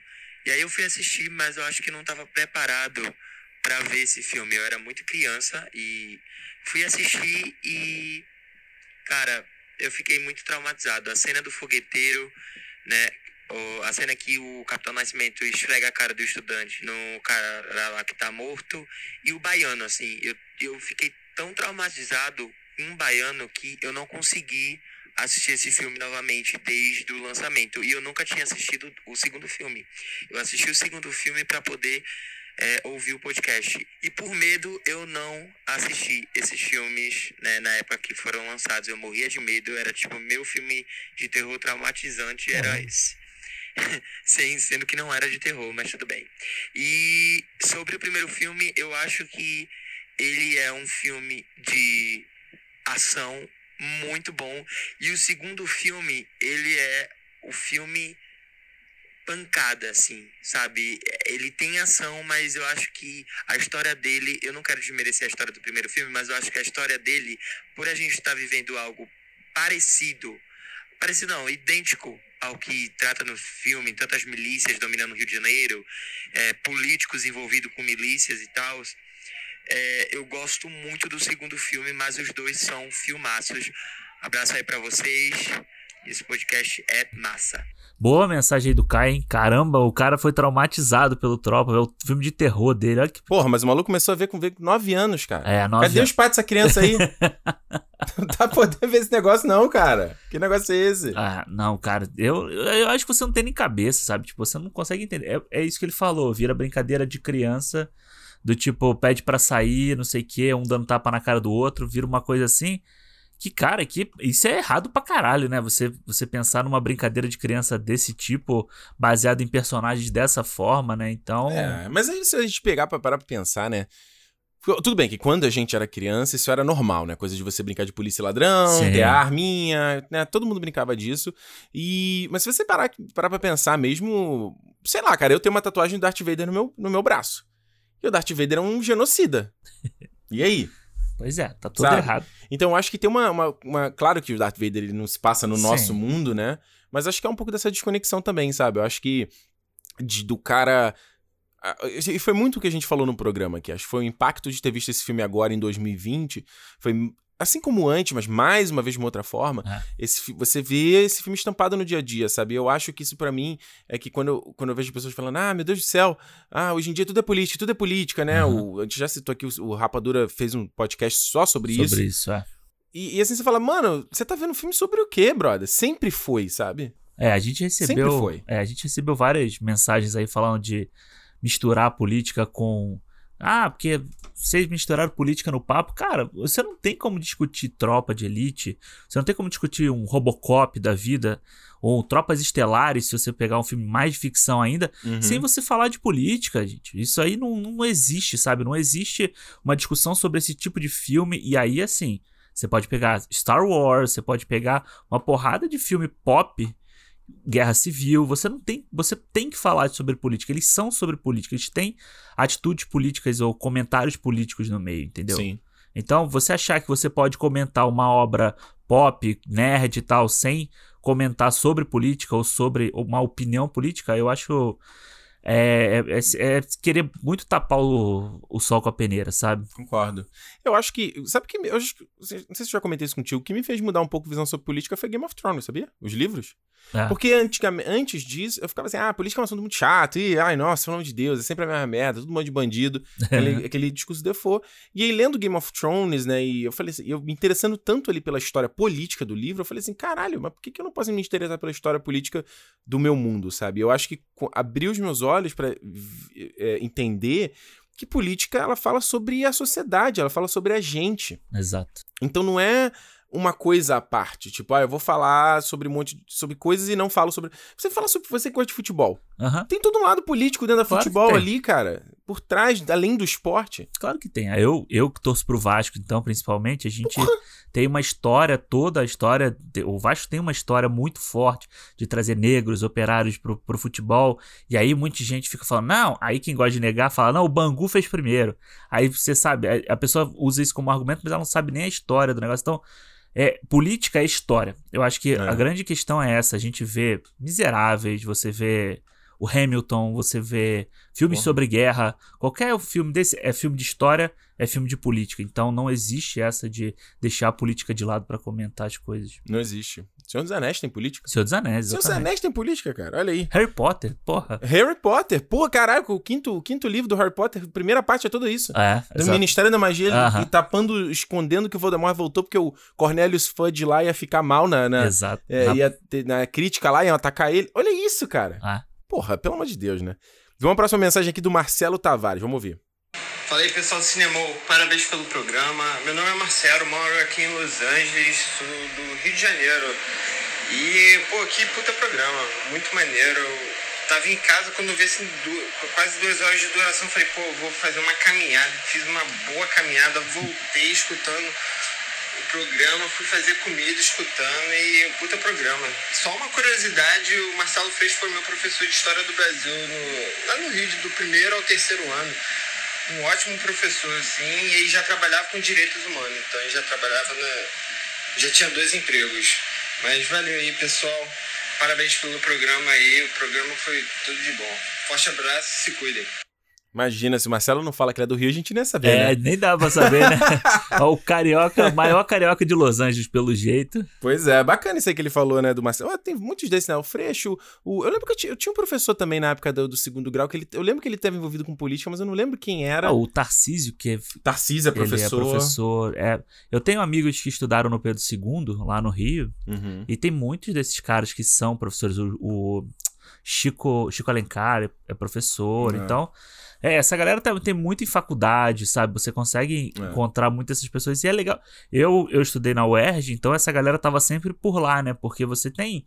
É claro, você tem pessoas que pensam mais como você, então você tá sempre ali em rodas de debate e tal. Então é legal você poder ter essa proximidade dessa galera que, cara, as pessoas conhecem da televisão, do horário eleitoral, né? Mas É. essa galera tá trabalhando há muitos É, anos. principalmente o Freixo na última eleição, né? Que ele teve um. Ele tinha nada de tempo na televisão Pois fazer é. o- a campanha dele, né? Exatamente. Vê que o bagulho. Cadê- Que democracia é essa, né? É. Mas o, eu acho eu, eu- acho isso muito importante, sabia? Quando eu penso em relação a, a candidatos, você para.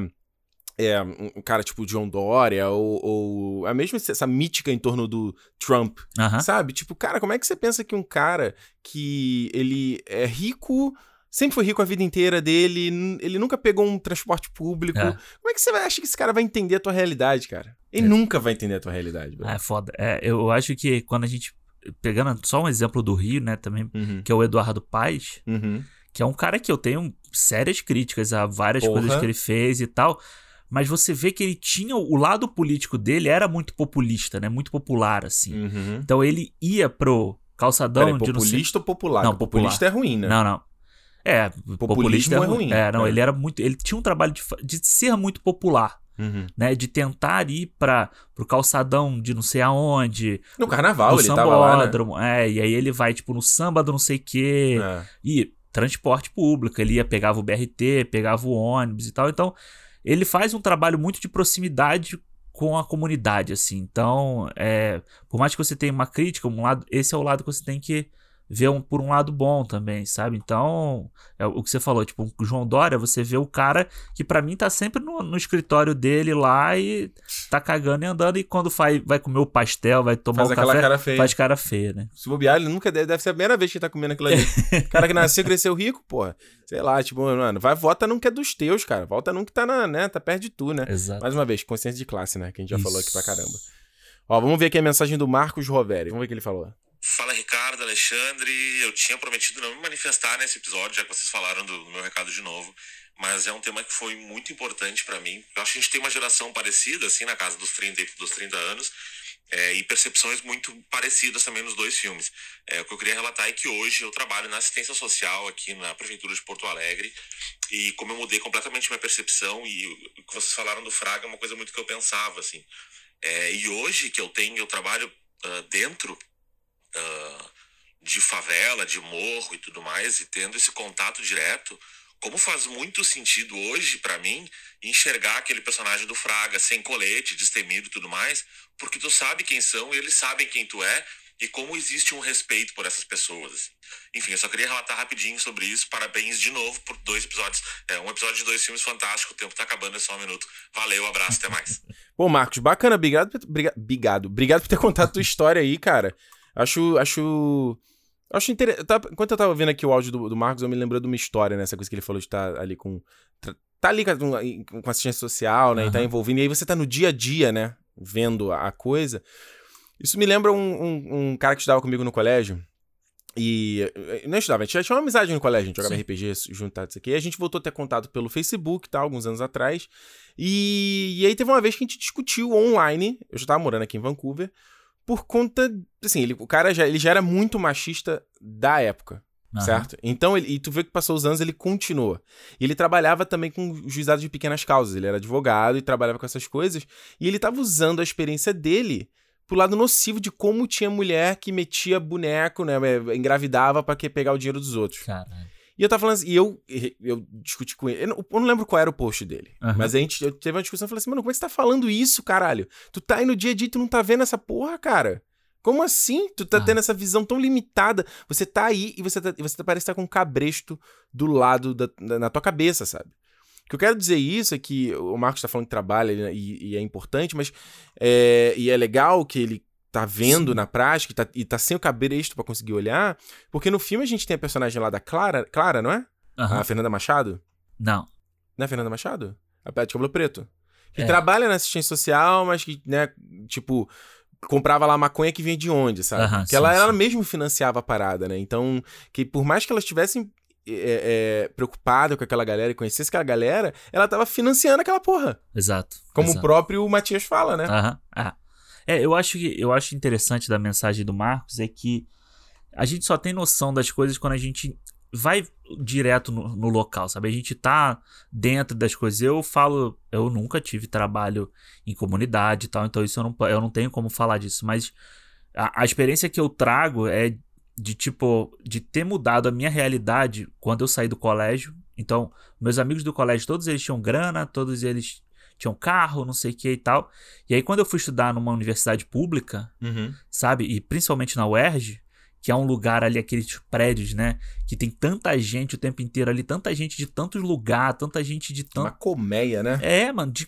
Porra, a gente. Tem gente rica, gente pobre, gente bonita, gente feia, gente de qualquer tipo. É um mundo aquele negócio lá. Então, a minha experiência, a mi- o meu olhar pra ensino público, pra cotas, pra um monte de coisa mudou muito quando eu fui pra lá. Uhum. Sabe, eu realmente, eu digo que a, a minha pessoa mudou muito quando eu fui estudar na, numa universidade pública. Tipo, eu mudei, eu acho que pra melhor, né? Que eu Vamos acho torcer. que Muito obrigado. eu acho É. que é, realmente eu vinha de uma cidade do interior onde você tem um monte de coisa diferente, sabe, um monte de gente com privilégio. Então você aprende um mundo de verdade ali quando você quando você vai para esse para esse ambiente novo, sabe? Então, eu acho que a gente tem a gente para poder falar, para você poder falar assim: "Ah, porque trabalho social em favela só só tem vagabundo que tá defendendo bandido". Cara, cala a boca, entendeu? Tipo, vai vai pastar, que é melhor. Porque vai, vai entender, sabe? Vai entender a realidade das pessoas. Vai entender que tem muita gente trabalhando e fazendo um trabalho muito sério p- pra muita gente. E não só pra bandido, como as pessoas gostam de abrir a boca pra falar, né? Pois é. Olha só, a gente recebeu aqui um e-mail lá no contato arroba cinemou.com do Marcelo Maia. Falou o seguinte, ó, saudações Ricardo e Alexandre, me chamo Marcelo, tenho 20 anos e venho falar sobre a minha experiência com Tropa de Elite e explicar por que é, de longe, o meu filme nacional favorito. Primeiramente, compartilho a história sem noção de quando eu fui ao cinema ver o segundo filme. Na época, com 10 anos de idade... Alexandre, o que que tá acontecendo? Quem é que tá deixando as crianças entrarem no cinema pra ver Paz, filmes, pelo amor de? Deus, que aquela situação indicativa, né? Foda-se, né? Foda-se, é. Costumava ir ao cinema com minha avó semanalmente e, misturando a minha curiosidade com a ingenuidade dela, acabamos em uma sessão de Tropa de Elite 2. Coitada da Passou a velha. perna na avó Coitada da pra ver o filme. Sim, eu tinha 10 anos. Lembro-me de, com, de que com 10 minutos de filme ela tava desesperada pra me tirar da sessão, pois o filme não era pra minha idade. O que obviamente não aconteceu, pois meu interesse no filme naquela altura não me deixaria sair por nada. Caraca. Segundo, venho falar sobre o quanto os filmes influenciaram meu gosto por cinema e por que, de longe, são os melhores feitos do nosso país. Além dos motivos já mencionados no programa, como bom diretor, bons atores e a união de um bom roteiro com um bom entretenimento, o que mais considero especial no filme é a sua capacidade de mostrar situações e ambientes que quase todas as pessoas, dos mais diferentes meios, conseguem se conseguem de alguma forma se relacionar. Explico. Os filmes nacionais tendem a mostrar ambientes e realidades específicas de parte da cultura, pegando o exemplo do Cidade de Deus, o ambiente da favela ali mostrado, apesar da qualidade cinematográfica gigante, não faz parte do meu convívio, o que de certa forma se torna algo distante. Já nos filmes do Padilha, são várias as realidades. O filme mostra desde o ambiente das favelas até o das universidades da elite brasileira. Mostra desde o cruel treinamento militar do BOP até os cômicos apresentadores de programas policiais sensacionalistas, que todo mundo no Brasil alguma vez na vida já teve contato. E mostra os escândalos políticos que são realidade constante nos noticiários não só do Rio de Janeiro, mas do país inteiro. Assim, qualquer pessoa que assistir o filme, mesmo não concordando ou admirando as situações, consegue se relacionar com o que é mostrado ali. Consegue conectar essas situações com possíveis acontecimentos da sua vida, explicando talvez a força cultural que o filme assumiu nos últimos 13 anos. Por fim, agradeço a atenção e aguardo ansiosamente o último programa. Falou bastante, mas falou bonito, hein? Muito meio, bom. bem, meio bem escrito aí, meio bem escrito. Raridade. Muito bom. Muito bom. A gente tem o nosso primeiro e-mail aí, ó. A gente já leu o e-mail, cara. Não. A gente já leu, já. E-mail? Acho que já. Não, cara. Enfim. Enfim, é. Olha só, eu achei interessante isso que o Marcelo falou. É, Bom, eu ele não falou de onde ele, de onde ele é, né? Porque eu tenho. Eu já acho, engra, eu acho engraçado, a minha percepção é um pouco diferente. Eu acho que o- os dois tropas são muito Rio de Janeiro. É. Eu acho. Eu acho. No máximo São Paulo, assim, mas eu não consigo. Eu não, eu não sei. Acho que talvez seja uma li- limitação da minha percepção, sabe? É, eu acho. Eu acho o primeiro mais. Ele, o primeiro eu acho mais universal. Ele poderia ser em qualquer lugar, sabe? Concordo. Agora, o segundo, ele é muito Rio de Janeiro. Ele é muito Rio. Porque até Ah. porque você citou que várias pessoas. Várias coisas que faz referência a- Sim, a, a, política do Rio de Janeiro. né? É, exato, que eu mesmo, alguns eu nem sabia.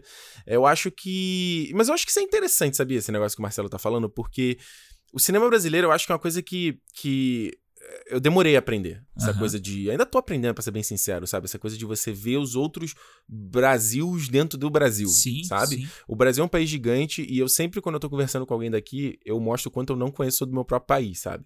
Porque eu falo assim, cara, eu, eu moro no Rio, o máximo que eu fui é São Paulo. Tem todo um resto de Brasil que eu não Ah. conheço, Ah. sabe? Então você pega filme tipo Bacurau, que eu não fui lá grande fã, mas porque eu não tenho bagagem pra entender. Eu fui passar a gostar mais do filme quando eu vi o Rapadura Cast que eles fizeram do Bacurau. Sim. Aí eles explicaram um monte de coisa. Eu falei assim: Uau! Agora eu consigo entender o poder desse negócio Ah. aqui, sabe? Eu consigo pensar no Kleber Mendonça, que faz lá os- o, o Aquários, né? Que se passa em Recife. É, o som ao redor também que ele Não fez. É? muito específico do lugar, né? É, ué, o Alto da Compadecida, no- lá ali, o Sertão do Nordeste. Você tem o tem aquele do Celton Mello, Palhaço. Não sei se você viu esse filme. Sim, Também vi. era uma coisa bem regional, bem Ah. específica. É, e você tem muito esse tipo de filme, assim, o filme que é, São, é muito São Paulo. Então você tem uma coisa muito São Paulo, você tem lá o. O do Cal Hambúrguer, do. O Ih. dia que meus. Dia Ah. que meus pais saíram de casa. Ah, tá. Você quer Que é- falar que era o homem que copiava. Não, não. Mas o, o homem copiava, não, mas aquele meu tio, Meu matou, matou um cara, cara. que também é, é, é meio sul, assim, se eu não É. me engano e tal. Então você tem muito regionalismo, né? no até no humor. Até o filme, o filme de comédia é muito comédia Rio de Janeiro, sabe? Aquelas É. coisas tipo, os caras, pô, malandrão Porque e a tal. quê. produção é lá, né? Pois é. É, eu acho que isso é igualzinho da novela. Ah, é tudo pra Leblon. É, no máximo é São Paulo, sabe? Então, Exatamente. é, eu, eu acho, eu acho importante. Às vezes eu falo aqui de sacanagem, quando, sei lá, a gente tá trocando uma ideia com alguém que seja que é aqui canadense, aí tem Aham. outros brasileiros, o brasileiro que é. Aí eu sempre sacaneio, eu falo, ó, quando você pensa no Brasil, você pensa no Rio de Janeiro. No- na- quando eu trabalhava na Apple era isso, que eu era o único carioca da loja. É, mas é. Aí eu é, zoava, eu falava, você pensa no Rio, o que, que você pensa? Aí eu falava, Rio de Janeiro, é aí. é. Mas eu tava falando com a menina do, do meu Mas é trabalho brincadeira. eu Não... que ela é, ela é de Londres. Uhum. Aí eu falei pra ela, a primeira, porque tem uma menina que trabalha comigo que é de Curitiba, e ela fala Hum. que Curitiba é o melhor lugar do Brasil. Aí eu falei, ô fulano, você que é de Londres, qual é a primeira imagem que você vê na sua cabeça quando você fala do Brasil? Aí ela falou, ah, a estátua do Cristo. Eu falei, fica onde? No Rio. Aí você já drop mic. Marcelo, muito boa mensagem, valeu. Valeu, cara. Olha, vamos aqui na mensagem do Imaginelo, né, que você falou. né? Imaginelo. Imaginelo, vamos ver aqui. Fala, Ricardo e Ale. Eu queria já começar que, como bom carioca, eu amei a Tropa de Elite, lá no ano de estreia. Achei incrível e divertido como era esteticamente um fenômeno. Porém, hoje em dia percebo quão ruim foi esse filme para a sociedade brasileira da época, dito até pelo Ale no podcast. Na época, eu cheguei a sofrer bullying pesado na escola, uma escola fundamental pública, por parecer fisicamente, com cabelo cacheado e características negroides, com um baiano. Muito porque o filme foi memetizado pelo finado programa Pânico, fazendo com que um filme para adultos se popularizasse entre crianças e jovens. E nós sabemos as consequências disso no nosso país. Para mim, isso tirou a seriedade do filme e deturpou qualquer mensagem que o Padilha poderia querer passar com ele. A crítica ao sistema policial virou uma propaganda do mesmo. Enfim, gosto demais do podcast de vocês. Cinemou é bom demais. Caralho, meu irmão, ó, essa mensagem. Falou tudo, né? Porra. Falou tudo e falou bonito, né? Exatamente. Mano, é isso. Quem nunca passou por isso? Você Já Ah. passou por isso? De, de bullying em escola? Nossa. De, de apelidinho, da galera relacionar com filme, alguma coisa assim? Não. Nunca rolou? É privilegiado, né? É um privilegiado. Mas, mano, eu entendo o que você tá falando. Aí, Imagina, todo mundo chamando ele de, de, de baiano no colégio, né? Ah, é, não. Assim, eu nunca. Eu acho que eu nunca sofri bullying no colégio, mas, tipo, eu conheço gente que sofreu, sabe? Tipo, por outras coisas, não só por filme, ou por. Sei lá, pela pessoa ser gorda, pela pessoa ser magra, pela pessoa ser negra, pela pessoa ser branca demais, entendeu? Tipo, tinha muito isso. E, cara, isso que ele falou do, do pânico é uma parada Hum. que é muito verdade, sabe? Tipo, o Pede pra sair era tipo um quadro do pânico, se eu não me engano, que eles ficavam Sim. dando tapa um na cara do outro, sabe? Tipo, mano, que que é isso, sabe? Você tá pegando um discurso de, de assassino, de tortura e transformando em comédia. Num- Cara, o pânico, o pânico é uma parada que, beleza, tinha sua graça na, na época, né? A coisa de. Foi um fenômeno, caía na, na, na boca os verbetes e tal. Mas a real é o seguinte, cara, o, acho que a, a- a parte nociva era muito maior, entendeu? É, E eu acho hoje em dia. Eu, tava, eu esqueci de quem foi que eu li esse texto falando. Acho que foi do Chico Barney, talvez. Não, acho que não foi dele, não. Foi de outra pessoa. Falando que hoje o pânico é um tipo um bando de velho fazendo piada pra outros velhos que acham graça ainda. exatamente. Desse tipo de coisa que já não tem mais espaço, sabe? É meio que aquela entrevista do pessoal do Choque de Cultura deu pro Pânico, Aham. que eles falando sobre, ai, humor politicamente correto, e os caras dão uns colachos, falando, não, brother, porque você tá. Ah, uma pessoa, você tá rindo de uma parada que outra pessoa é uma dor dela? Ah. Tu acha isso engraçado? É. Sabe? Essa, essa entrevista é muito boa. Essa inclusive. entrevista é boa de boa pra caramba. Ah, eu acho que. Ainda bem que, que, pelo menos na televisão, eles acabaram. É menos uma. Uma merda para as pessoas ficarem vendo, né? Exatamente. Vamos lá, mensagem do Anderson Lima 5855. É o nome dele aqui. É o número dele de deputado federal. Hoje está muito complicado consumir conteúdo nerd sem ser politicando tudo. Entendo que os dois filmes foram totalmente para isso, mas eu fiquei com a pulga atrás da orelha. Será que os partidos de esquerda também não fazem parte da milícia? Então, Anderson, eu acho o seguinte, cara. Dois pontos que você falou, é começar pelo final. Eu acho que uma parte importante é a gente tirar essa coisa lá do A lá do B que tá acontecendo no Brasil. Eu acho que isso daí. Isso daí é uma coisa que tá acontecendo no mundo inteiro, tá, gente? Isso não aconteceu só no Brasil, né? É uma Isso- onda mundial, né? A onda mundial. Tem um livro que já tá na minha lista ali no Kindle, tem um tempão pra ler, que é, porque, é falando por que nós somos polarizados. Que é justamente. é, juntaram tecnologia, internet, rede social, junto com esse nosso próprio fator humano de se politizar, de se polarizar, né? De se formar em grupos e formar. Ah, é o Sim. meu grupo e aquele grupo, eu sou contra aquela galera. E isso foi feito pra dividir o pessoal. Não só no Brasil. Isso foi feito em todo o mundo. Por, né? Tem, tem lá aquele, aquele documentário da Netflix. Do, dos hackers, como é que é o nome? Puta merda, Ah, esqueci o- o nome. Sabe qual é? The, The. Great Hack, eu esqueci Ah, o nome em português. Mas procura aí, The Great Hack, é o do da Netflix, que ele fala justamente sobre isso também. Não é um documentário muito bom, mas ele fala sobre os caras investigando um monte de empresa por, por trás aí que Aham. manipularam as pessoas. E por isso que tem tanta gente é, contra o Facebook, preocupado com coisa de eleição americana agora. É. Porra, eu ontem vi, cara, o, teve o, o Obama fez um post parabenizando o Biden de- porque teve a convenção isso, e ele tal. foi, ele, ele foi definido É. oficialmente o, o candidato. E aí o Obama fez um post, tipo, o primeiro comentário era um cara falando assim: "Ah, olha o que que o Biden faz com as crianças". E aí é tipo um monte de montagem muito escrota, tipo como se tivesse sido feito no pente assim, como se ele tivesse tipo cheirando as, as crianças, sabe? Tipo, É. Uma coisa tosca que, Tosca e qualquer que- pessoa com dois neurônios conseguiria ver que aquilo ali é falso. porra, e aí os caras compartilhando com uma- milhares de likes e retweets. Tipo, cara, que isso, mano? E os caras não tem como, como cuidar disso, né? Ah. Eles não, eles, fre- é isso que o próprio Zuckerberg foi ano passado, né? Que ele foi na- lá, na, lá no, no tribunal, né? Aham. Daquele pronunciamento, o pessoal falando, e aí, mano? Não vai. Tipo, se vai lá um partido, os caras lá colocam dinheiro, vocês estão rodando propaganda. Tem um vídeo muito bom do Sacha Baron Cohen, né? O, o, o Borat, que ele fala: se a gente vive, se fosse na época da Segunda Guerra, cara, você veria propaganda do partido nazista no Facebook. Exato. É exatamente. Você veria isso. Ah. exatamente isso. Aí parece absurdo pra você agora? Então, tipo, é porque é absurdo. Então, acho que seria interessante pensar isso também, Anderson. Esse negócio, ah, a direita tá envolvida nisso, a esquerda não, entendeu? Tem um monte de gente envolvida e tem, é, assim... É. É aquela vai puxando, né? Vai puxando uma coisa, puxa a cueca, vai vem um- uma coisa atrás da outra. né? Eu acho que a grande questão é assim, vai, vamos aos fatos. quem tem comprovação de envolvimento, sabe? Não é tipo, ah, será que fulano tem? Não.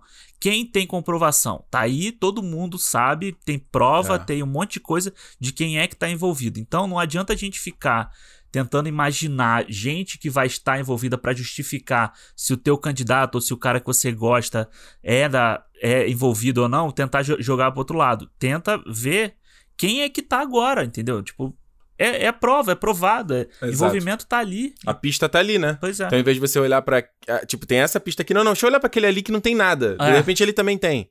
Não dá, né? Não dá. Não dá. E só, Anderson, a última a primeira coisa que você falou aqui do conteúdo nerd ser politicado, é eh, tudo, a gente acabou de falar isso no começo, né? Meu amigo, sempre foi, sabe? Você vai ver Guerra Civil, Tratado de Sokovia, o que, que é aquilo ali? Exato. Porra, pelo amor de Deus, né? Ó, a mensagem aqui do Jean Serrapilha. Ó, ele fala o seguinte, ó. Acabar com a polícia. Vocês lembram o que aconteceu no Espírito Santo quando a polícia entrou em greve? Cidadãos de bem saqueando joias, pessoa que é professor metendo uma TV no porta-malas. Cidade virou um caos. Querem pôr uma arma na mão dessa galera? Eu curto essa ideia de entender os motivos, eu gosto de fazer essa reflexão para entender. Porém, lugar de criminoso é na cadeia. Falam que não, mas isso é sim passar a mão na cabeça de bandido. É claro que existe muita corrupção em todos os meios, polícia, política, mas acho que isso não é a solução. Brasil precisa de educação. O moleque sai burro do ensino médio, tem gente na favela que não seguiu esse caminho. Caso do George Floyd, por exemplo. Eu concordo e apoio tudo, Black Lives Matter e tudo mais. É inaceitável que essas coisas ainda aconteçam. Mas o enterro do cara ter cavalos e carruagens, uma puta homenagem, sei lá do que é, é exagero, né? Quando o vídeo chegou até mim, achei que era o enterro do Pantera Negra. O cara tinha nove outras passagens na polícia por roubo e assalto à mão armada. Acho que uma coisa não tem muito a ver com a outra. Acabar com a polícia foi foda. E aí? É, primeiro que, vamos lá, a gente, ninguém aqui defendeu que a polícia tem que acabar. A polícia, ela é uma, uma organização do Estado e que ela deve fazer o papel dela de cu- cuidar da segurança do, da- das pessoas. O que a gente, eu, eu pelo menos defendo, e acho que você também, que é o que a gente conversou aqui, é o fim da polícia militar da forma como ela é feita hoje. Sabe, uma polícia em que em um sei lá, antigamente era um gol, né? Que a É. polícia tinha. Um golzinho tem dois caras, cada um com um fuzil. Isso é inaceitável, sabe? Eu acho É. que o grande problema é a polícia militar ser do jeito que ela é. Você tem o BOP, você tem CORE, você tem polícias especializadas para confronto, para não sei o quê. Então você não precisa que o policial de rua, que o cara que tá ali na beira da rua, ele tenha o mesmo armamento que essa polícia especializada. A polícia que é treinada, a polícia que passa não sei quanto tempo treinando para agir dessa forma. Exato. Então, o fim tem que ser da polícia militar. Você ter uma polícia militar do jeito que ela é hoje, ela só gera pessoas como certo youtuber aí, que ah, perdeu o lugar dele na, politi- na Pode polícia agora, que é o senhor Gabriel Monteiro, né? Que todo mundo viu aí esses dias chorando porque perdeu o cargo dele na polícia. Que é um cara que usa ter ser policial, ter um fuzil na mão, como se ele fosse um super-herói, entendeu? Como se Ele age igual bandido. ele age igual um bandido, Exatamente igual. exatamente. Ele age da forma em que ele, por ser policial, por ele ter uma- uma- um porte de arma, por ele ter um, carregar um fuzil, ele pode esculachar quem ele quiser, entendeu? Então, a polícia militar, a força policial mili- militar da polícia causa esse tipo de problema e causa o problema que a gente viu, vê no Tropa e vê na sociedade do Rio, que é o surgimento das milícias, já que você tem ali os caras com poder de exército fazendo o que que é, o que que é, entendeu? Essa é, é, concordo 100%. Eu acho que, Jean, eu, eu, eu- eu acho que.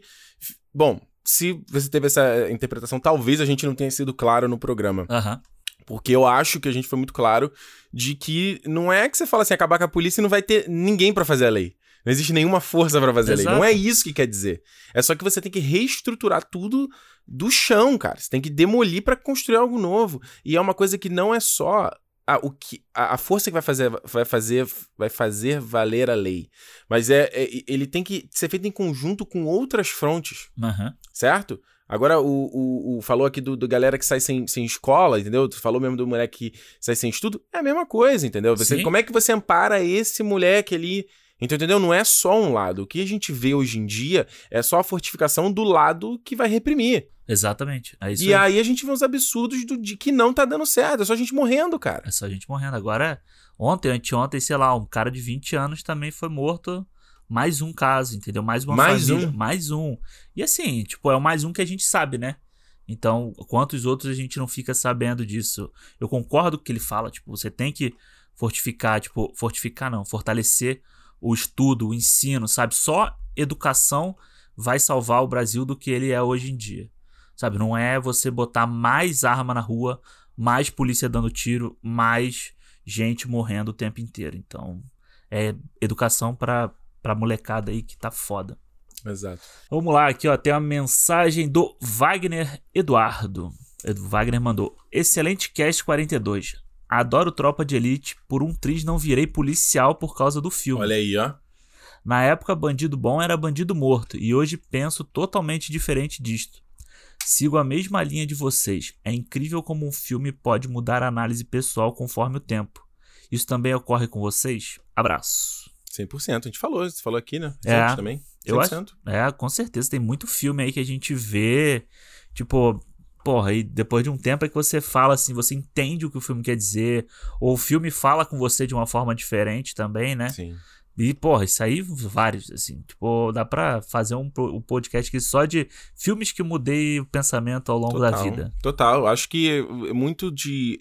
Eu digo arte no geral, não só filme. Sim. É muito da, baga- da bagagem que você traz, sabe? Mesmo você vai ver uma pintura e talvez a pessoa vai olhar ali e falar, beleza, é um monte de tinta numa tela. Aham. E outra pessoa vai olhar e aquilo vai conversar com ela e vai falar de alguma forma, né? Principalmente pintura abstrata, né? Aham. E aí o cara vai fazer uma interpretação. E eu acho que é isso a maior poder e a maior poesia da arte, sabe? Porque a arte, ela não termina quando o artista terminou a obra, né?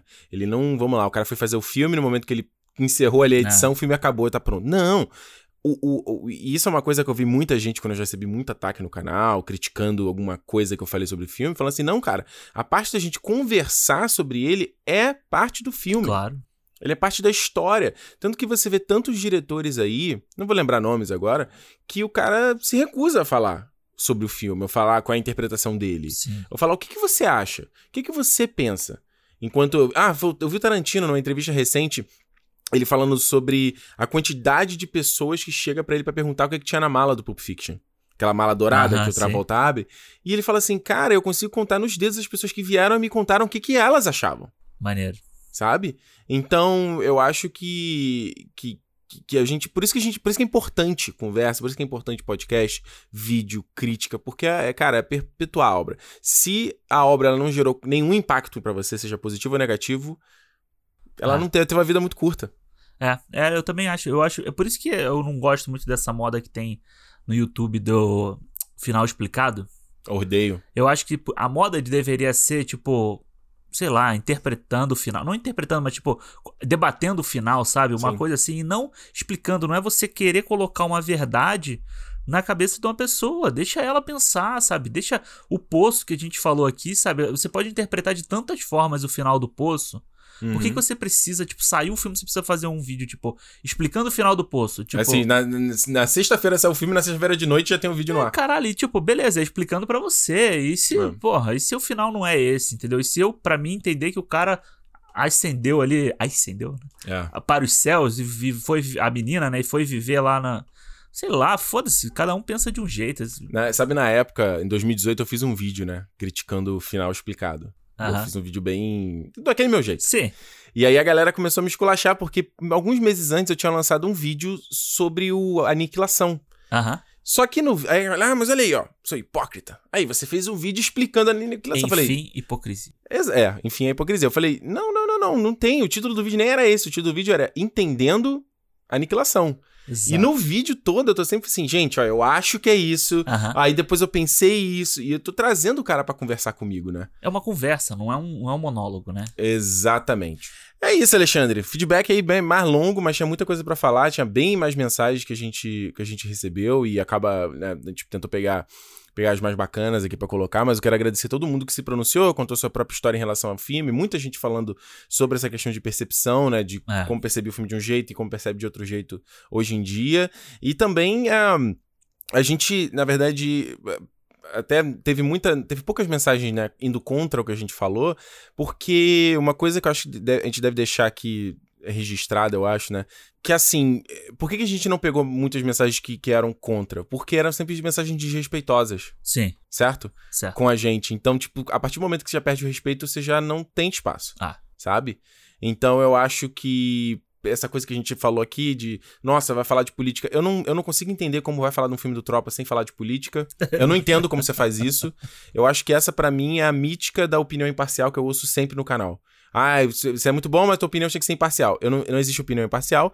E não existe como você falar de uma, de uma parada que tem um peso político tão pesado, tão Claro. forte, sem falar de política. É, né? E um peso político que extravasa a tela, né? Que extravasa o cinema. Que é muito óbvio. É. Não é sutil. Ela Exato. é muito óbvia. Então Ah. não tem como você falar que vai ver um Bacurau. Caralho, não, não vou falar de política. Não existe isso, sabe? Exato. Então eu acho que te- teve muita gente, é, essa coisa da esquerda e direita que eu já comentei aqui, que tem que ser quebrado um pouco essa mentalidade Uhum. e ser um pouco mais plural quando você se discute política. E muita gente, e algumas, não muito, mas algumas pessoas também que ficaram, ah, o filme vai muito pra pegada esquerdista, vocês também foram pro lado muito esquerdista, achei uma merda. E eu acho muito triste. Eu Ah. acho um pensamento muito triste. Eu acho que ah, não só o os dois filmes, como a nossa discussão, é, elas. Acho que elas foram bem. É que pra mim, Alexandre, acho que, isso acho que a gente já conversou meio que sobre isso em off. Pra mim, às vezes é até difícil entender, que eu acho que a gente tá falando de coisa muito humana e muito, sim, ser, ser, ser um ser humano decente básico. Uhum. Aí o cara vem apontando, não, você tá esquerdando. Eu falo, caralho, cara. Que, qual é a tua visão do que que. Então, peraí, então você não concorda que, sei lá, o preto da favela tá, tá sendo esculachado ali? Você acha que isso é ok acontecer? É. Sabe? É, é, é- é- É, é você, você negar uma visão de mundo diferente da sua, entendeu? Tipo, é você ter uma opinião e tudo que é que te contesta, porque não é nem ser contra o que você fala, é contestar o que você tá falando, sabe? É, é querer dialogar, é querer conversar, é você apontar o dedo e falar assim: ah, você é esquerdista, você é comunista, você é não sei o que, então não quero falar Tu com viu você. que o Adnet falou lá pro, pro Marcelo Tais, no Roda Viva? vê. O Marcelo Tais, que é um cara que eu, eu vi um meme muito engraçado. O Marcelo Tais, ele fez fama como inteligente, mas ele só sabe fazer cara de inteligente É. na foto, porque o cara é burro pra caralho. É o cara de óculos e careca que. Pois é, que tem lá o CQC que sabe, né, o papel que o CQC teve em dar palco Pois pro é. presi- o atual presidente do Brasil. Ele diz que não tem, não tem responsabilidade nenhuma. Não, não tem. Tem não. total responsabilidade. E o cara falou isso e o Adnet falou exatamente: não, peraí, eu sou uma pessoa antes, eu tenho direito a ter uma opinião política. Então, se eu tô fazendo o meu humor, eu sou um ser humano. Eu vi o, o, Ba- o Dave Bautista, o, o Drax do O Guardiões da Galáxia, que aham. ele é muito político no Twitter. Muito, muito. E a galera fala, ah, mas vai cala a boca, vai falar só de filme, não sei o quê. Peraí, eu não sou um ser humano, né? O Mark Ruffalo, o Aham. Hulk, é outro também muito É, ativo. ele é ativista, né? Pra caramba. Total. Galera, nossa, vai falar. Por que você não fala só de filme? Tipo, eu não sou um ser humano? É, eu não posso falar de outra coisa, né? Tem que ser só aquilo o tempo inteiro. Tipo, se você é um atendente, você só pode falar de atender pessoas, você não pode falar sobre outra coisa. Então, ele falou sobre isso também, né? Desassociar a, a, a visão de ser um progressista com comunista, né? Tipo, comunistas são out- outras coisas completamente diferentes, fascismo é outra coisa, né? Então, ser progressista ser- é, é toda. A galera tem que estudar. Tá, tá faltando um pouco, né? Exatamente. Uma das respostas aí que a gente deu, que falta educação, falta educação pra muita gente que hoje tem 40, 50 anos na cara e também não teve educação lá atrás. Na época de uma ditadura que o presidente hoje apoia e que tava cagando e andando pra educação, e aí as pessoas falam: Não, na minha época a educação era boa. Boa é o cacete, entendeu? Boa é você sentar o cu e ler um livro de todos os lados. Lê do seu lado, lê do outro lado e aprende as coisas, O entendeu? brasileiro não precisa ser estudado, ele precisa estudar, né? Exatamente. É isso aí, gente. Olha só, então a gente vai ficando por aqui. Feedback longuíssimo, mas não tinha como, como não ser. A gente volta semana que vem, mais um Cinemou aqui, lendo feedback de Power. Então manda tua mensagem aqui sobre o filme. Pode mandar uma mensagem também geral pra gente, se não tiver relacionado a algum programa que a gente fez, alguma pergunta sobre o projeto, alguma pergunta sobre cinema também. Aham. É. Tamo aceitando, não tem problema. Se for uma pergunta interessante e respeitosa, a gente Exato. pega aqui, não é, Vale. Alexandre? Exatamente. É isso, lembrando, Cinemou Podcast no Twitter e no Instagram, segue a gente lá, manda mensagem pra gente por lá, pode mandar mensagem de áudio no Instagram ou também direto no cinemou.com lá no Anchor, a plataforma onde a gente hospeda aqui o podcast. E se você for um cara old school, uma mina old school, pode mandar no contato arroba... Tu sempre ri quando eu falo isso. Eu acho engraçado falar que a pessoa é old school. Ela é, ela é, ela é, ela é conservadora. Olha só, contato arroba cinemou.com, pode mandar o seu e-mail até lá. Sexta-feira que vem a gente tá de volta e como eu sempre digo, se é dia de cinema, Cinema! Cinema, gente. Abraço. Tchau. tchau.